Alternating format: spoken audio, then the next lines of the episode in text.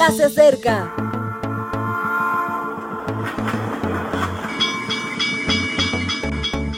Partimos ya.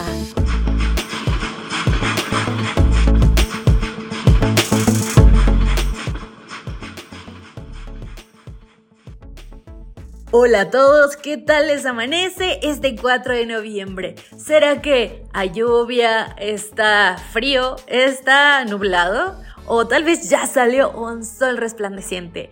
No importa dónde te encuentres ni cómo es el clima, lo importante es que podemos reunirnos y recordar que hay un Dios amoroso que está al pendiente de nosotros.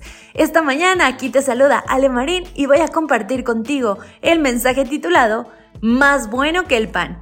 Y seguimos con la temática benignidad. Buenísimo.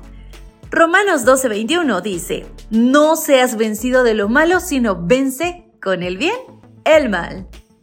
Hay una expresión que he escuchado desde mi infancia que siempre me ha llamado la atención. Ser más bueno que el pan. Durante años pensé que hacía referencia a una valoración de épocas de carencia en que lo más sabroso que se podía comer era un pedazo de pan. Hoy tengo la certeza de que la expresión viene de la referencia al pan de vida, o sea, a Cristo, al ser más bueno que jamás haya existido. Me gusta.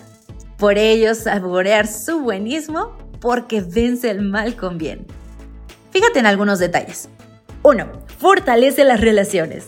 Jesús enfatiza los vínculos familiares, celebra la amistad duradera, aporta equilibrio al matrimonio, le gusta a la gente, disfruta de un buen abrazo.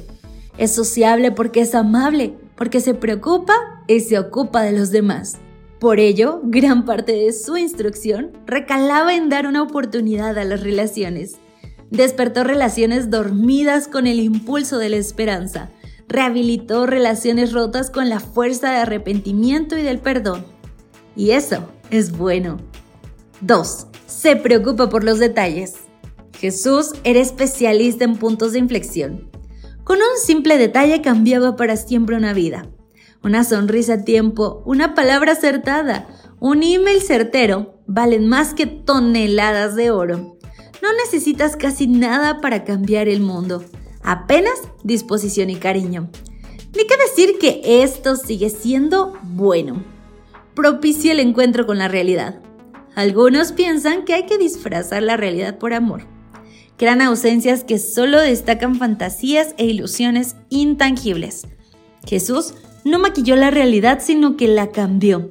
Se encontró con el dolor y le puso bálsamo, con la injusticia y género equidad, con la discriminación y aportó congruencia.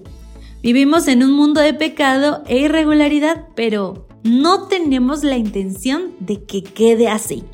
Afrontemos lo que hay con lo que debiera haber. Pongamos utopía a lo cotidiano. Esto también es bueno. 4. Crea espacio para todos. Para una persona buena todos tienen su espacio. El amor es fantástico. Cuanto más se otorga, más hay. No se gasta con el uso.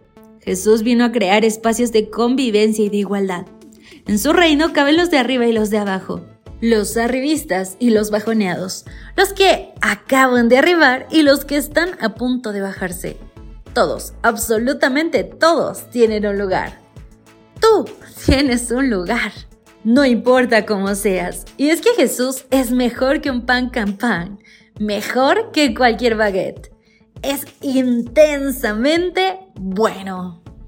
Y claro, por eso nuestra temática, benignidad, buenismo, porque cuán bueno es Jesús con nosotros y cuán buenos podemos llegar a ser, aspirando a ser como Él y siguiendo sus pasos.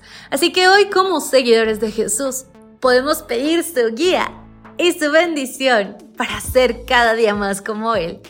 Me despido por hoy, que pases un día espectacular. Maranata. Gracias por acompañarnos. Te recordamos que nos encontramos en redes sociales. Estamos en Facebook, Twitter e Instagram como Ministerio Evangelike. También puedes visitar nuestro sitio web www.evangelike.com. Te esperamos mañana.